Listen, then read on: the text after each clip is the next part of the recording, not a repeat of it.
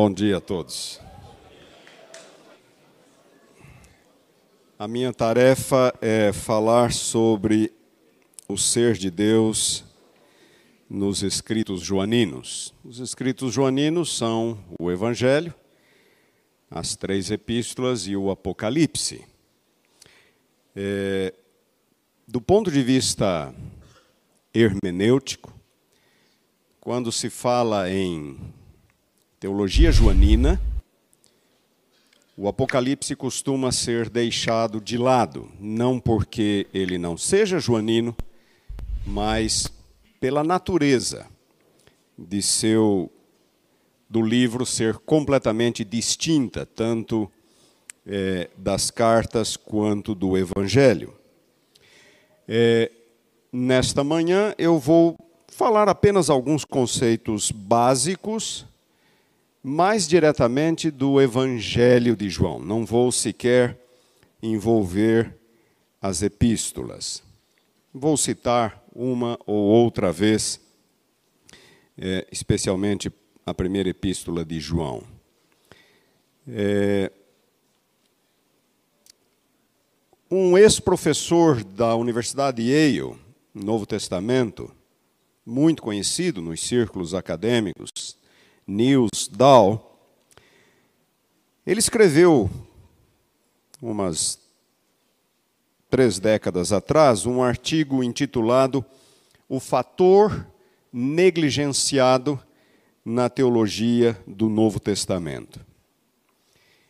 E nesse artigo, esse fator negligenciado é Deus o Pai. É, e ele faz um levantamento e mostra com bastante clareza que existem escritos em abundância sobre cristologia do Novo Testamento. Seus vários, os vários autores bíblicos, os vários livros bíblicos, é a cristologia de Mateus, é a cristologia de Marcos, de Lucas, de João, é a cristologia de Paulo, é a cristologia de Pedro. É, muito tem sido escrito, mas sobre Jesus, mas quase nada sobre Deus o Pai. E ele está correto. Depois de Dow, de, da publicação desse artigo, é, alguma coisa tem sido publicada, mas ainda há muito terreno a ser coberto. Aparentemente, a ideia predominante é a de que o Antigo Testamento é sobre Deus e o Novo Testamento sobre Jesus. Por isso, quando vamos ao Novo Testamento, a ênfase então é Jesus, costuma ser sobre Jesus. Na verdade, é,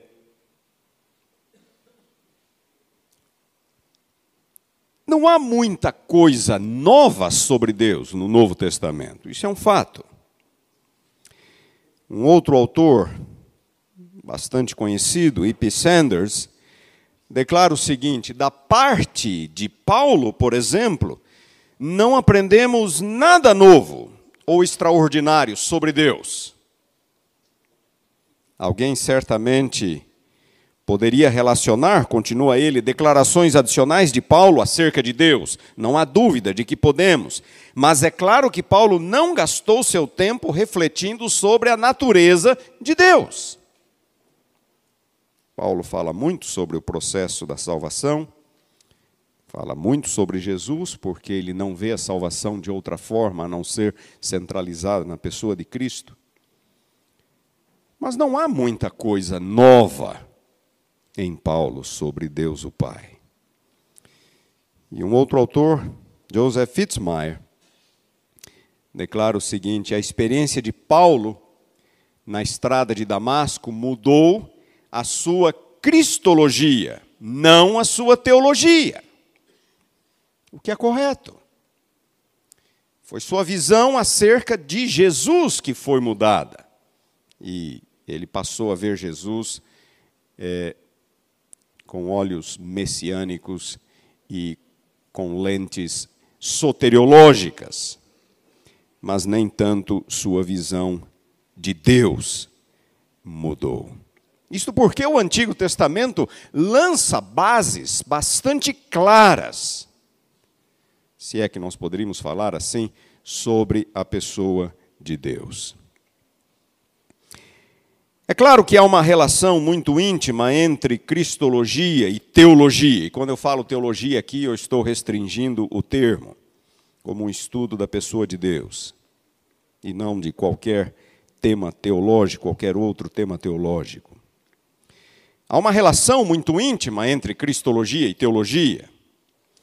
Quando os cristãos primitivos, por exemplo, os primeiros cristãos confessavam a Jesus como o Messias, como o Senhor, nós podemos e, quem sabe, devemos perguntar como é que isto afetava a sua visão do Deus de Israel.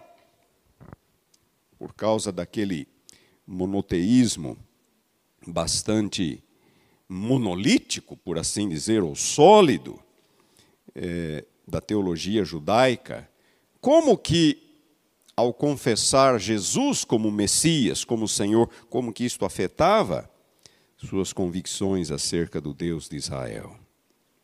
Uma pergunta legítima que tem sido bastante explorada em anos recentes por vários autores. Também é claro que, do ponto de vista da história da redenção, o Novo Testamento tem muito a dizer acerca de Deus.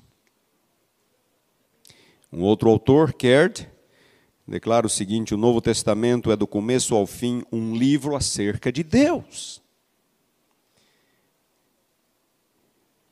Ele testifica da obra salvífica de Deus por meio de Jesus Cristo.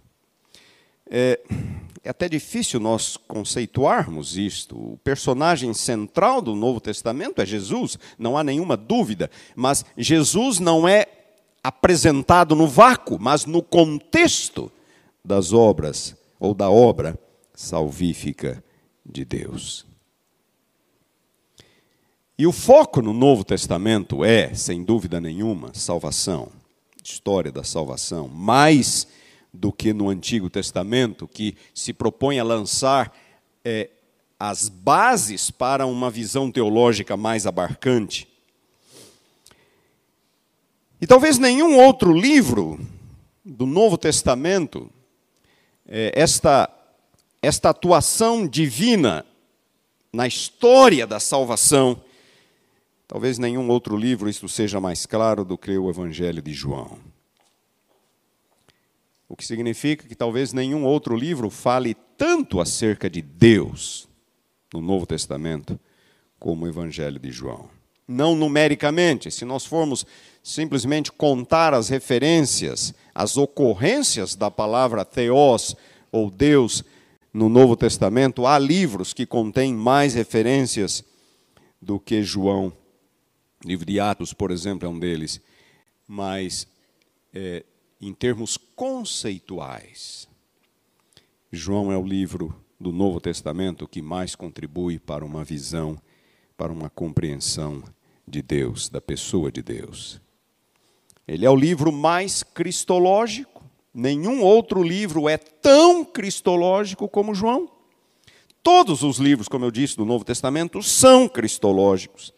Mas em João a cristologia atinge uma dimensão não atingida por nenhum outro livro do Novo Testamento, nenhum. João é o livro mais cristológico. Mas a cristologia de João é teocêntrica. Completamente teocêntrica. Um outro autor, Barrett, dificilmente há um escritor mais cristocêntrico que João.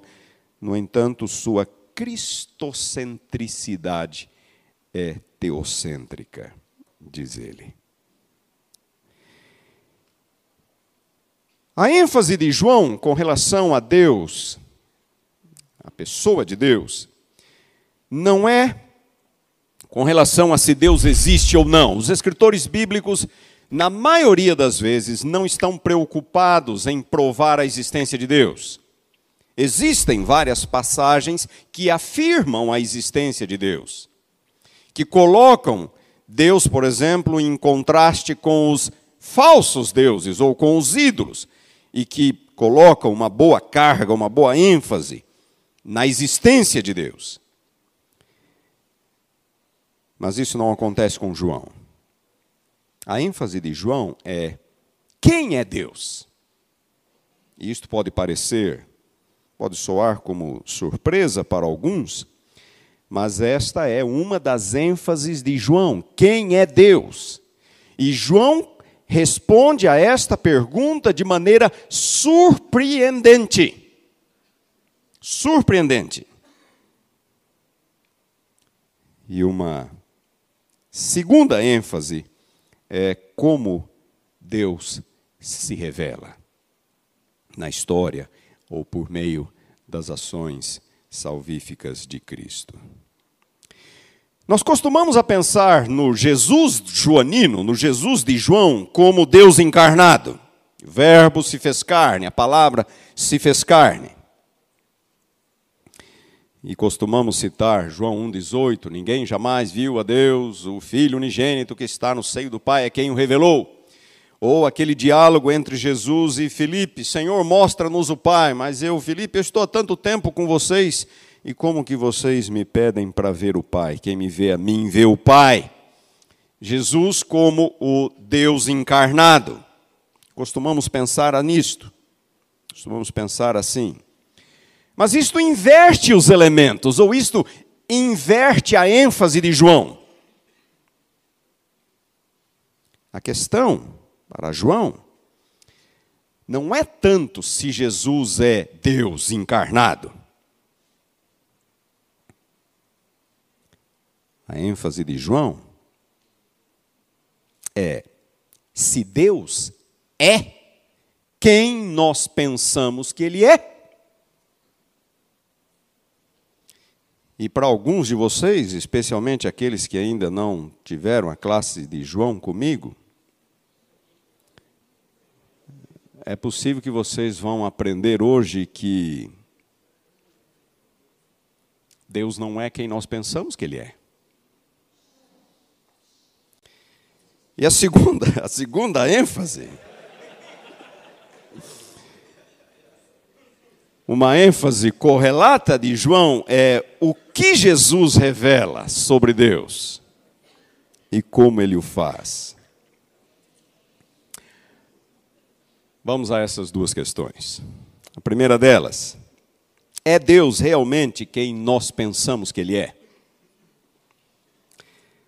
Antes de mais nada, é importante compreender que o termo Deus, ou Theos, em grego, não é um nome próprio. O termo Deus é apenas um predicado, um atributo, nada mais do que isto. Nesse ponto, o termo Theos no Novo Testamento é equivalente a Elohim no Antigo Testamento, apenas um atributo.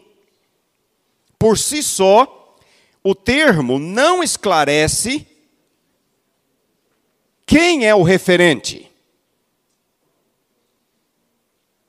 A quem ele se refere.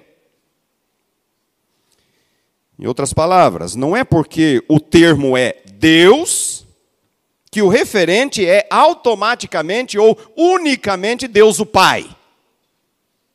Entenderam, não é? O termo não diz quem é o referente. O termo Deus é apenas um predicado. É como se a expressão fosse o ser divino. Deus, a palavra theos, é apenas um atributo.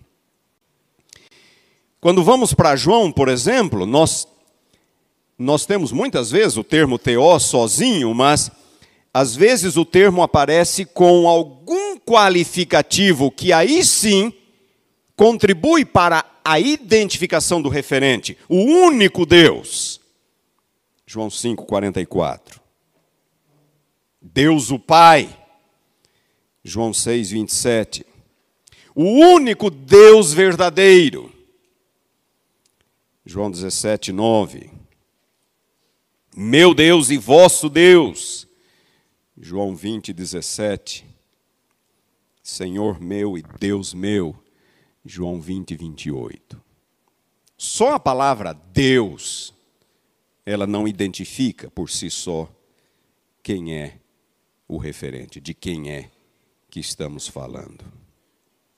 Assim, Jesus pode ser Deus. E, de fato, João identifica Jesus como Deus, já no seu primeiro versículo. No princípio era a palavra, a palavra estava com Deus e a palavra era Deus. E a palavra se fez carne, no versículo 14, não há dúvida que o referente ali é Jesus. Jesus pode ser Deus, o Pai pode ser Deus. A apresentação de Jesus como Deus encarnado, porém, encerra algo surpreendente com relação ao Deus do Antigo Testamento, a quem nós costumamos identificar como Deus o Pai. E aqui vem uma das principais contribuições do Evangelho de João. Eu quero convidá-los a ir a irmos para João capítulo 1, versículos 1 a 3. João capítulo 1, versículos 1 a 3. Eu gosto de preparar PowerPoint, mas eu não tive tempo. Peço desculpas para vocês por isto. Não tive tempo de fazê-lo. Nesses três versículos, nos três versículos iniciais do Evangelho, encontramos três afirmações fundamentais sobre Jesus. Três afirmações. A primeira destas, ou vamos ler o texto. No princípio era, eu prefiro o termo original, a palavra. E a palavra estava com Deus e a palavra era Deus. Ele estava no princípio com Deus, todas as coisas foram feitas por intermédio dele, sem ele nada do que foi feito se fez. Três afirmações muito fortes e claras sobre Jesus. A primeira, sua pré-existência. Pré-existência de Jesus. E nós encontramos isso já na primeira frase: no princípio era. No princípio era a palavra. Para qualquer conhecedor das Escrituras, esta frase introdutória, no princípio, evoca Gênesis 1, 1. Não há dúvida quanto a isto. No princípio, criou Deus o céu e a terra. Quando vamos em Gênesis 1, 1, o princípio é um ponto. Tentem imaginar no princípio como um ponto, um momento em que Deus criou os céus e a terra. João, nesses três primeiros versículos, faz uma releitura cristológica de Gênesis. E ele diz: no princípio, ou seja, naquele ponto, naquele momento em que Deus criou os céus e a terra, o Logos, a palavra, já existia. Era, no princípio era a palavra. Naquele ponto em que Deus criou os céus e a terra, a palavra já existia. A palavra era. Imperfeito, ação contínua no passado. Era. Existem várias outras afirmações da pré-existência de Jesus no Evangelho de João. Capítulo 1, versículo 15, 8, 58, antes que Abraão existisse, eu sou, 17, 5, 17, 24 e assim por diante. Mas eu quero me deter aqui nesses três primeiros versículos. No princípio era. Há uma segunda afirmação sobre Jesus nesses três primeiros versículos. Primeira, sua pré-existência. segundo sua divindade. Ele, Jesus, é plenamente Deus, plenamente divino. Na verdade, esta afirmação de que Jesus é Deus é a implicação natural, implicação lógica, óbvia, do fato de que, no ponto, no momento em que Deus criou os céus e a terra, ele já existia. Significa que Jesus é pré-existente a tudo aquilo que foi criado. Porque se no princípio Deus criou os céus e a terra, se Jesus já existia, qual é a implicação disto? Que ele é pré-existente a tudo que foi criado. Este princípio, portanto, esse ponto, este momento, é a linha divisória entre o domínio de Deus, do Criador, e o domínio da criatura. Nesse ponto, Deus criou. Anterior a esse ponto, só o Criador pode existir, só Deus pode existir. Desse ponto em diante, é o domínio da criatura, antes é o domínio de Deus. Jesus pertence ao domínio de Deus, porque no ponto, no momento em que tudo foi criado, ele já existia. Antes da criação, a palavra estava com Deus, diz João. No princípio era a palavra, a palavra estava com Deus. Como pode a palavra estar com Deus, já existir antes que tudo fosse criado? A única dedução possível é: Ele é Deus. Ele é Deus.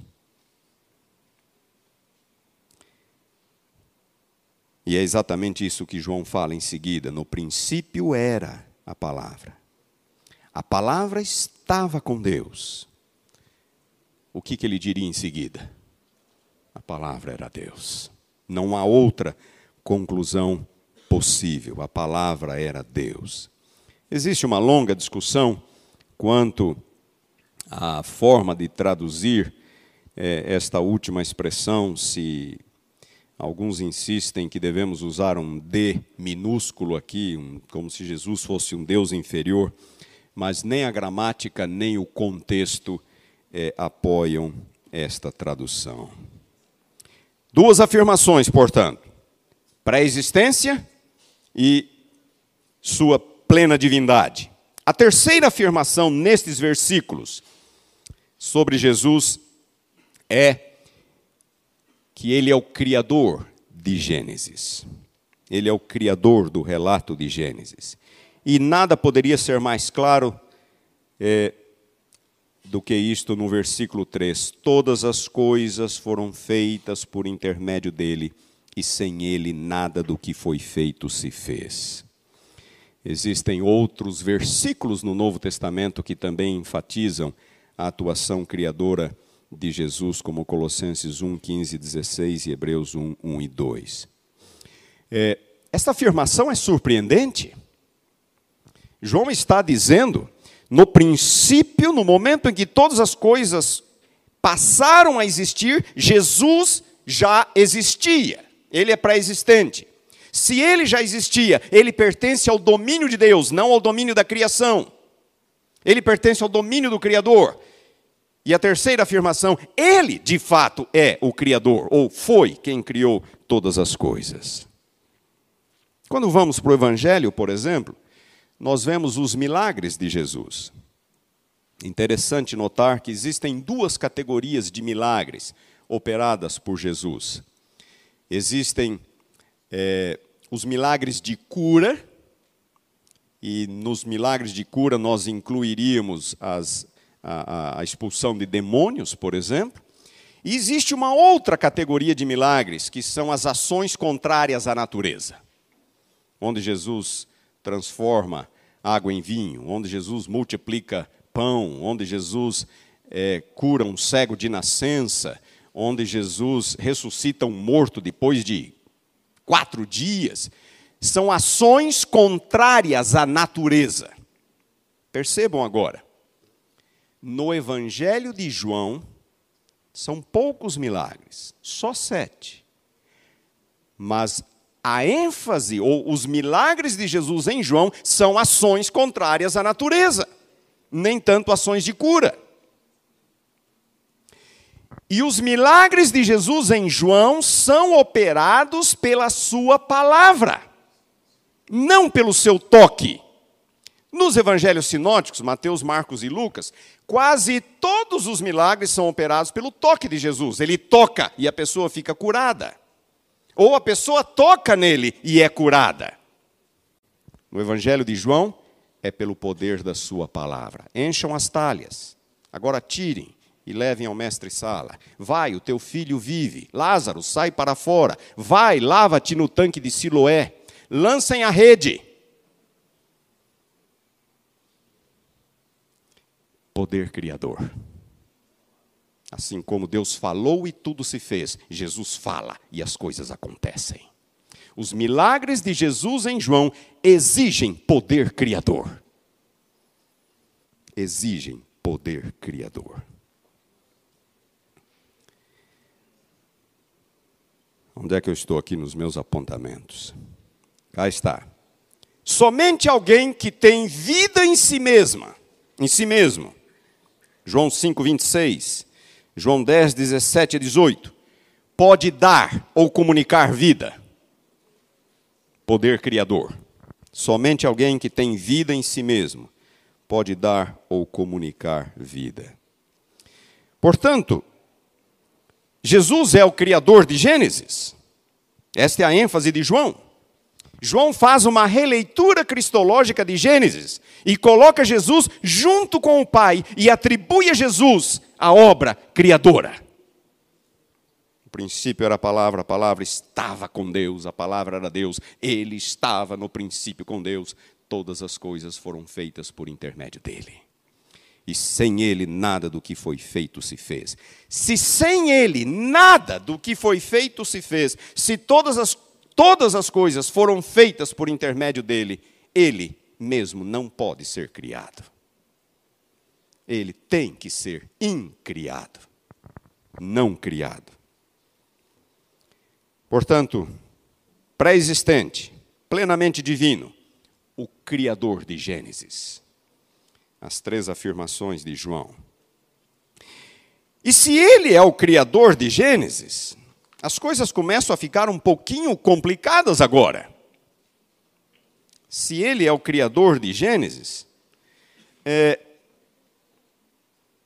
então ele é o Deus do Antigo Testamento? E é exatamente isso que João fala que Jesus é o Deus do Antigo Testamento. E eu não quero entrar aqui, eu vou repetir esse pensamento mais tarde, eu não quero entrar numa discussão, não vou fazer uma análise de Deus no Antigo Testamento, se é, há espaço para uma dualidade ou não. É, João não está fazendo esta afirmação, embora ele admita, ele parta do princípio da dualidade. No princípio era a palavra, a palavra estava com Deus. Ele estava estava no princípio com Deus, mas eu não quero res, é, resolver questões relacionadas ao Antigo Testamento. Mas vamos adiante. Deem uma olhada no que João fala no versículo 18. Ninguém jamais viu a Deus. João 1,18. O Filho unigênito. Algumas versões dizem Deus, mas a melhor variante aqui é Filho. O Filho unigênito que está no seio do Pai é quem o revelou. Ninguém jamais viu a Deus. João repete esta informação, esta afirmação diversas vezes em seu livro. Esta não é a única vez. Se vocês quiserem, vamos dar uma olhada em João 5:37, por exemplo. João 5:37. O Pai que me enviou, esse mesmo é quem tem dado testemunho de mim. Jamais tendes ouvido a sua voz, nem visto a sua forma capítulo 6, versículo 46. Não que alguém tenha visto o Pai. Ninguém viu o Pai, ninguém jamais viu a Deus. Paulo vai falar a mesma coisa em Colossenses 1,15, em 1 Timóteo 1,17, 6,16, e o mesmo João volta a repetir esta informação em 1 João 4,12. Ninguém jamais viu a Deus. Esta é uma declaração absoluta. Ninguém jamais viu a Deus. Ponto final.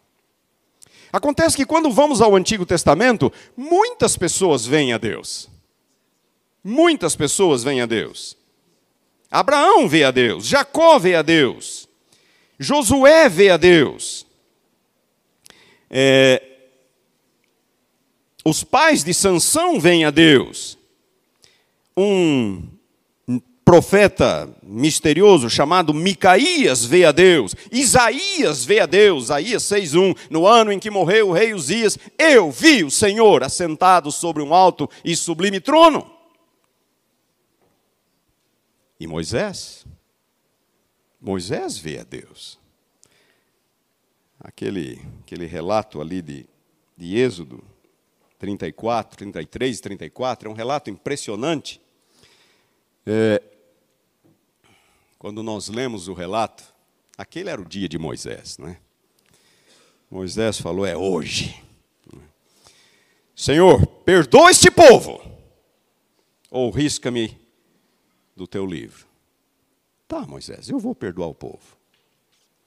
Senhor, não é o bastante perdoar prometa que tu nunca vais desamparar esse povo. Eu quero que o senhor prometa agora. Tá, Moisés, eu prometo. E Moisés fala: é hoje ou nunca. Senhor, mais uma coisa, agora eu quero ver a sua face. Aí Deus fala: Moisés, agora não vai dar. Até agora deu, mas isso não vai dar.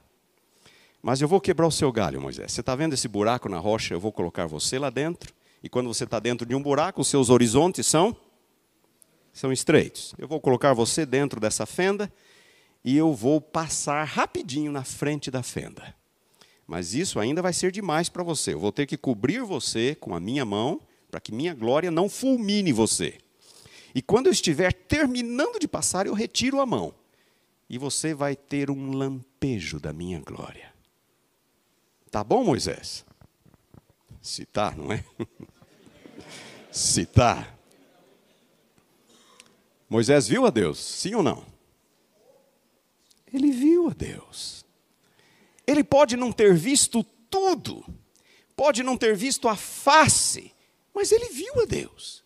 Naquele momento, Deus se revelou de forma pessoal poderíamos quase falar de forma física, foi uma teofania. Moisés viu a Deus naquele momento. E há vários textos bíblicos que falam da intimidade de Moisés com Deus.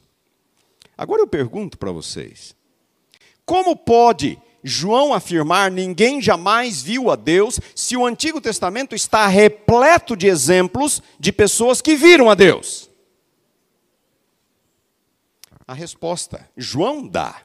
E aqui entra agora este elemento surpreendente de João. Vamos ao verso 18 de novo, João 1, 18. Ele diz: Ninguém jamais viu a Deus. O Filho unigênito que está no seio do Pai é quem o revelou. Os autores costumam ler esta passagem como se a primeira parte, ninguém jamais viu a Deus, se referisse ao Antigo Testamento e, o Novo e a segunda parte se referisse ao Novo Testamento. Ou seja, o Filho encarnado foi quem o revelou. Mas isso contraria a objetividade do texto, a força do texto e a ênfase que João dá não só nesse texto, mas em todo o seu evangelho. O que João está dizendo é: Ninguém jamais viu a Deus. Sempre que Deus foi visto, foi Jesus. É isso que ele está dizendo.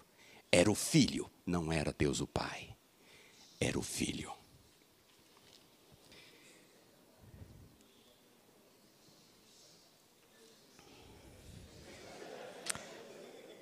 João capítulo 8, versículo 56, para os céticos, para os incrédulos.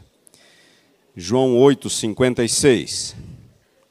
Abraão, vosso pai, alegrou-se por ver o meu dia, disse Jesus, viu-o e regozijou-se. Seja qual for o significado desse texto, Jesus foi o objeto da visão de Abraão, não foi Deus o Pai. Outra passagem, capítulo 12, versículo 41. João capítulo 12, versículo 41. Isto disse Isaías, porque viu a glória dele, Jesus, e falou a seu respeito. Jesus. Quem Isaías viu assentado sobre um alto e sublime trono foi Jesus. Não foi o Pai. Em outras palavras, Deus nunca foi visto. Ele sempre se revelou pelo Filho. Sempre. E é por isso que Jesus fala: Vós examinais as Escrituras, porque elas testificam de mim. Ele está falando das Escrituras do Antigo Testamento e ele está falando aos judeus: vocês examinam as Escrituras e nunca me viram lá, elas testificam de mim, do começo ao fim. O assunto não é profecias messiânicas, o assunto é a presença real de Jesus no Antigo Testamento como o revelador do Pai. Isto é surpreendente, isto é revolucionário. Então a pergunta é: quem é Jesus? Quem é Jesus? Ora, Jesus é o Deus do Antigo Testamento, Jesus é o Eu Sou. E qual é uma das expressões favoritas de Jesus no Evangelho de João? Eu sou. Eu sou. Antes que Abraão existisse, eu sou. Várias vezes Jesus usa essa expressão no sentido absoluto, sem nenhum complemento. Este é o ponto mais elevado da cristologia do Novo Testamento. Nós encontramos outras passagens que falam da divindade de Jesus. Mas nenhum escritor é tão claro e objetivo ao dizer que Jesus é o Yahweh do Antigo Testamento. Jesus é o Jeová do Antigo Testamento. E para um grupo especial de incrédulos, eu tenho uma citação de Ellen White aqui.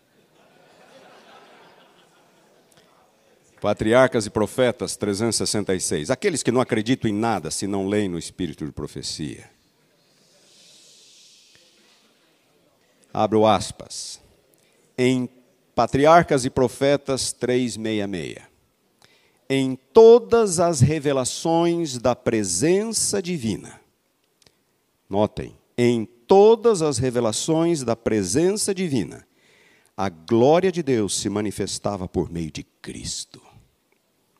Não somente por ocasião do advento do Salvador, mas através de todos os séculos após a queda e promessa de redenção. Deus estava em Cristo, diz ela, reconciliando consigo o mundo. Desde o pecado de nossos primeiros pais, não tem havido comunicação direta entre Deus e o homem. Toda a comunicação entre o céu e a raça decaída tem sido por meio de Cristo, diz ela. E aí ela diz: Foi o Filho de Deus que fez a nossos primeiros pais a promessa de redenção. Foi ele que se revelou aos patriarcas. Adão, Noé, Abraão, Isaac, Jacó, Moisés entretinham comunhão com o Salvador. E alguns falaram com Cristo e com os anjos celestiais face a face. Cristo não somente foi o guia dos hebreus no deserto, mas foi da glória do Sinai Cristo declarou aos ouvidos de todo o povo os dez preceitos da lei de seu pai. Foi ele que deu a Moisés a lei gravada em tábuas de pedra. Patriarca 366. Senhores, isto significa que o Deus do Antigo Testamento não é quem nós costumamos pensar que é. Deus do Antigo Testamento não é Deus o Pai. E eu repito, eu não quero entrar nessa discussão se há espaço ali ou não, se todas as ou se nenhuma das referências se refere a Deus o Pai, porque eu já disse o termo Elohim é mais um predicado, não é um nome. Mas o que João está afirmando é que o Deus do Antigo Testamento é Jesus. Jesus é o grande eu sou. Isso agora nos coloca diante de uma de uma realidade, o de que nós sabemos bem menos acerca de Deus o Pai do que nós imaginávamos. Porque nós imaginávamos estar lendo sobre Deus o Pai, quando na verdade é sobre o Filho. Isso é um fato. Porque nós vivemos numa realidade de pecado. E é Cristo quem revela o Pai. É Cristo quem revela o Pai. Mas o Evangelho de João muito nos ajuda a compreender, a termos uma visão de Deus, a entender um pouco mais sobre Deus. Como eu disse, nenhum outro livro do Novo Testamento talvez contribua mais para uma compreensão de Deus o Pai do que o Evangelho de João. Com sua clara distinção entre Jesus e o Pai, João é o livro que mais contribui para esta visão. É, o que, quem é e o que ele, Jesus, revela acerca de Deus o Pai. E aqui nós entramos no segundo ponto e ponto final da minha apresentação, e eu quero ser bem rápido aqui porque meu tempo está se acabando. Ponto número dois, portanto, o que Jesus revela sobre Deus e como ele o faz? E eu estou falando do Evangelho de João. O que ele, Jesus, o que ele, Jesus, revela sobre Deus e como ele o faz. Nós temos vários atributos de Jesus, é, de Deus, que são Deus o Pai, que são revelados por Jesus, ou no Evangelho de João. E todos estes atributos estão voltados para o contexto da salvação. Todos eles. Por exemplo, Deus é justo. E eu estava conversando com o professor Mille, eu não saberia dizer qual atributo seria mais fundamental, se é que há um mais fundamental do que o outro, se Deus é justo ou se Deus é amor. Mas eu vou começar por Deus é justo, a justiça de Deus. Esta é uma das principais ênfases das Escrituras como um todo, e está presente em João, João 17, 25. Deus é justo. O Pai justo, Ele é fiel e justo. 1 João 1, 9. Jesus disse: O meu juízo é justo, porque Ele é Deus. A justiça de Deus, portanto, implica num universo regido por leis morais. O que significa que Deus tem o direito de julgar, se Ele é justo, Ele tem o direito de julgar. Embora em João nós aprendemos que não é Ele propriamente que julga, mas é o Filho e todas as suas criaturas terão que arcar com a responsabilidade final de suas escolhas, porque vivemos num universo moral, regido por princípios morais, porque nosso Deus é justo. A segunda afirmação sobre Deus que nós encontramos em João é: Deus é amor, Pai é amor. E esse é o, é, como eu disse, é difícil escolher um dos dois. Talvez ambos sejam, ambas sejam as descrições, ou ambos os conceitos sejam os mais fundamentais acerca de Deus. No Evangelho de João, nós não temos uma frase tão direta como a de 1 João 4,8, Deus é amor. Mas o conceito está bastante claro ali. Jesus fala do amor do Pai, no qual ele permanecia, João 15, 10. Como o Pai me amou, João 15, 9. O pai ama o filho, João 3,35, 5,20. O pai me ama, diz ele. Porque tu me amaste, fala Jesus ao pai, para que o amor com que me amaste esteja neles. Deus ama, ama Jesus, mas não apenas Jesus é o objeto do amor do Pai, o mundo também, porque Deus amou o mundo de tal maneira que deu. João 3,16. A compreensão de que Deus é justo e ao mesmo tempo um Deus de amor fornece a estrutura necessária para que compreendamos as ações divinas na história. Nunca percam de vista nenhum desses dois pilares ao analisar as ações de Deus na história.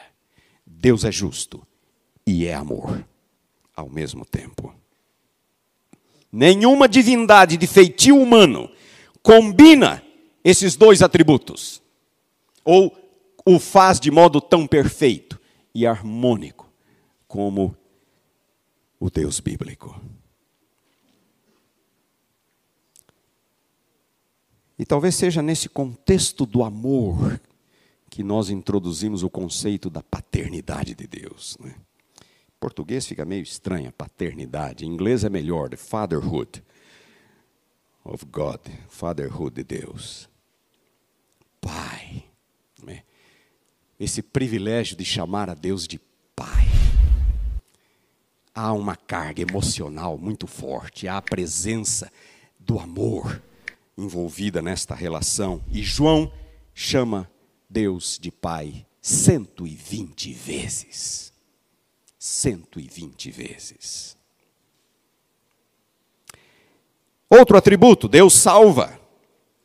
E esse salva no Evangelho de João é Deus pode dar a vida eterna, ou poderíamos, talvez teologicamente mais precisa, é, de modo teológico mais preciso, dizer Deus devolve, não é? Deus concede a vida eterna aos pecadores. Deus amou o mundo de tal maneira que deu seu Filho único, único para que todo aquele que nele crê não pereça, mas tenha vida eterna. Deus concede a vida eterna. Deus enviou seu Filho ao mundo, não para que julgasse o mundo. João 3,17, mas para que o mundo fosse salvo por ele. Salvação no Evangelho de João é concessão da vida eterna. 4. Salvação de Deus se manifestou por meio de seu Filho. Deus é justo, ele ama, ele salva e o faz por meio do Filho. Jesus é o Salvador do mundo, João 4,42. Digo-vos estas coisas para que sejais salvos, João 5,34. Eu sou a porta, se alguém entrar por mim será salvo, João 10,9. Não vim para julgar o mundo, e sim para salvá-lo, João 12,47. Quinto ponto. A salvação se dá mediante a morte substitutiva de Cristo. E nós vivemos numa época em que muitos adventistas, inclusive, estão abandonando o conceito da morte substitutiva. Eu sou o pão vivo que desceu do céu. Se alguém dele comer, viverá eternamente. E o pão que eu darei pela, riper, em lugar de, pela vida do mundo, é a minha carne, João 6,51. Riper implica em morte substitutiva. Eu sou o bom pastor, João 10, 11. O bom pastor dá a vida pelas. Riper, pelas ovelhas. Dou a minha vida pelas ovelhas, João 10, 15. Riper. Há várias outras passagens. A preposição riper se repete várias vezes no Evangelho de João. Sexto ponto, a morte substitutiva de Cristo vindica as ações de Deus na história. E eu quero convidá-los a lermos João 17, 1 a 5, e este é o meu último ponto. João 17, 1 a 5.